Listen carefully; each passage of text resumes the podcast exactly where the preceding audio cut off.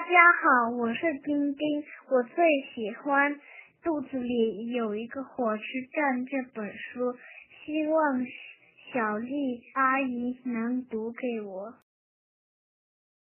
小乖乖，欢迎收听小丽讲故事。今天小丽阿姨讲给你听的故事名字叫《肚子里有个火车站》。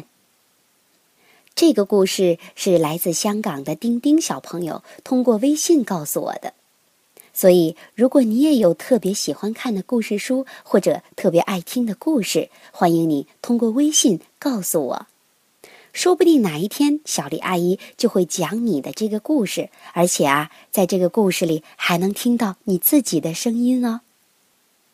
今天的故事开始啦，有一个小姑娘。叫茱莉亚。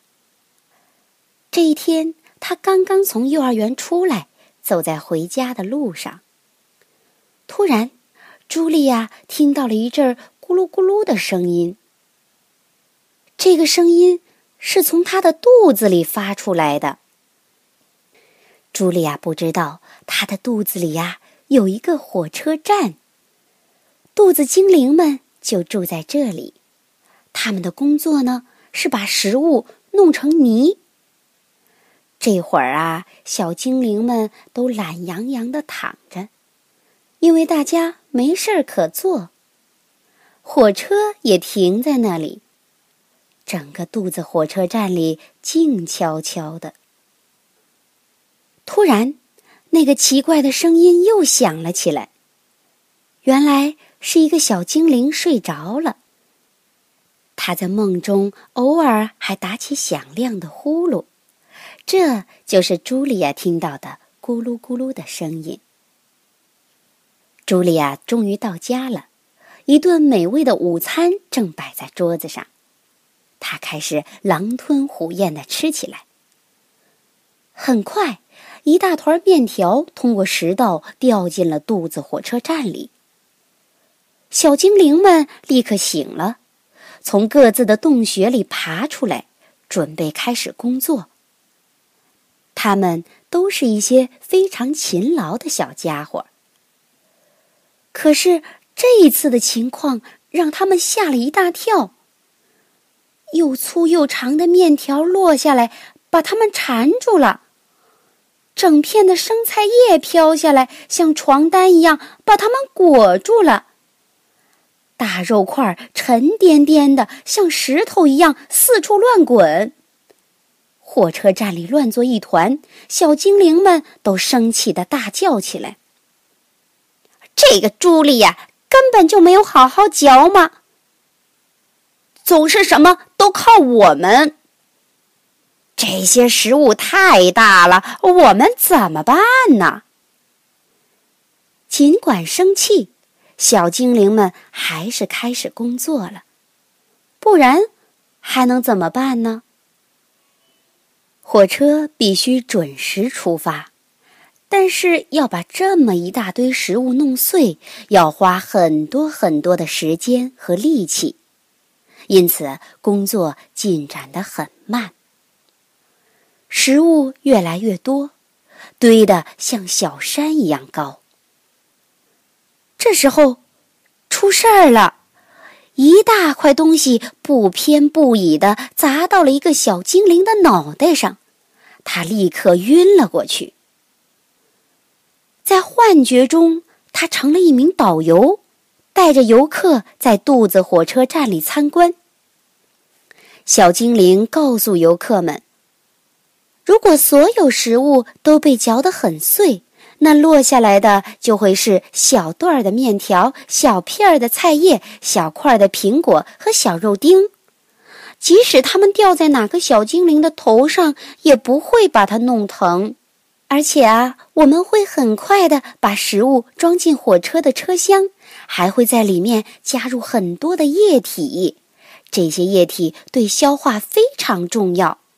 最后，我们会把液体和食物搅在一起，让它们变成泥。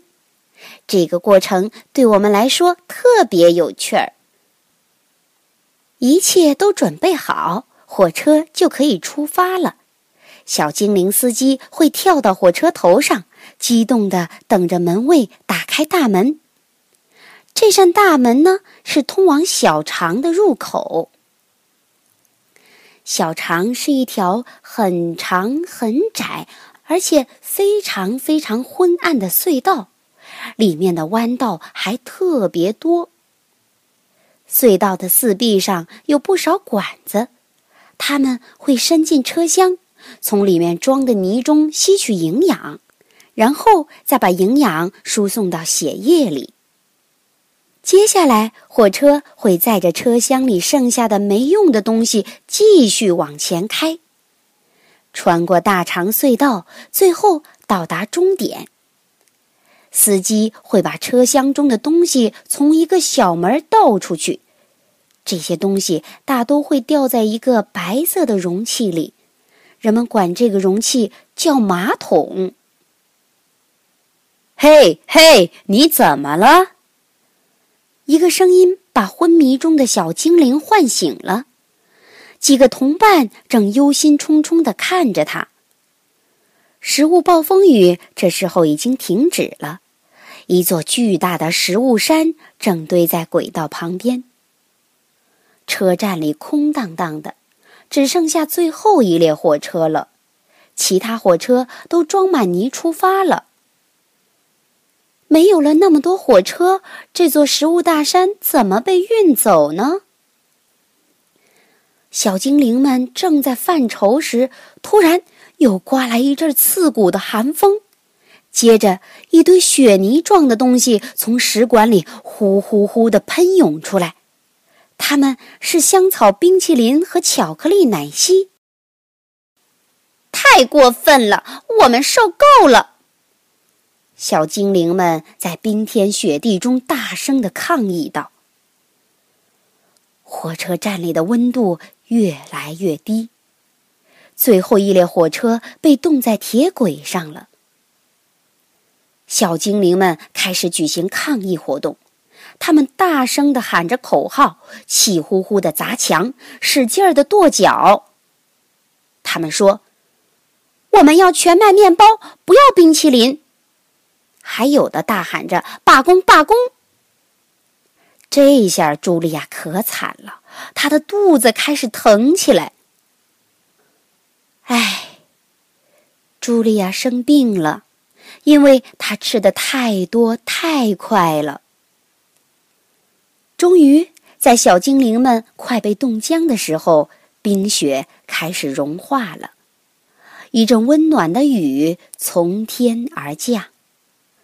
原来，茱莉亚正躺在床上喝热水，她的肚子上还放了一个热水袋。过了很长一段时间，一列列火车才返回了肚子火车站。此时，他们已经被卸空了。小精灵们把剩下的食物装进车厢，大山慢慢的消失了。小精灵们现在又可以休息、玩耍和美美的睡觉了。茱莉亚感觉好多了，她的肚子不疼了。高兴的翻了许多跟头。肚子火车站里的小精灵们呀，觉得好像坐上了过山车，都分不清哪儿是上，哪儿是下了。最后，小精灵们开始唱起了他们的歌儿饮料太甜，要少喝；腐蚀车站太可怕。精灵喜欢西兰花，希望你也爱上它。薯片太多惹人厌，精灵浑身不舒坦。全麦食物有营养，多吃一些身体健。即使糖果块不大，处理起来也很难。骑着豌豆跳跳跳，小精灵们很喜欢。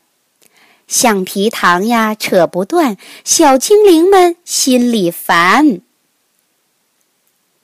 小乖乖。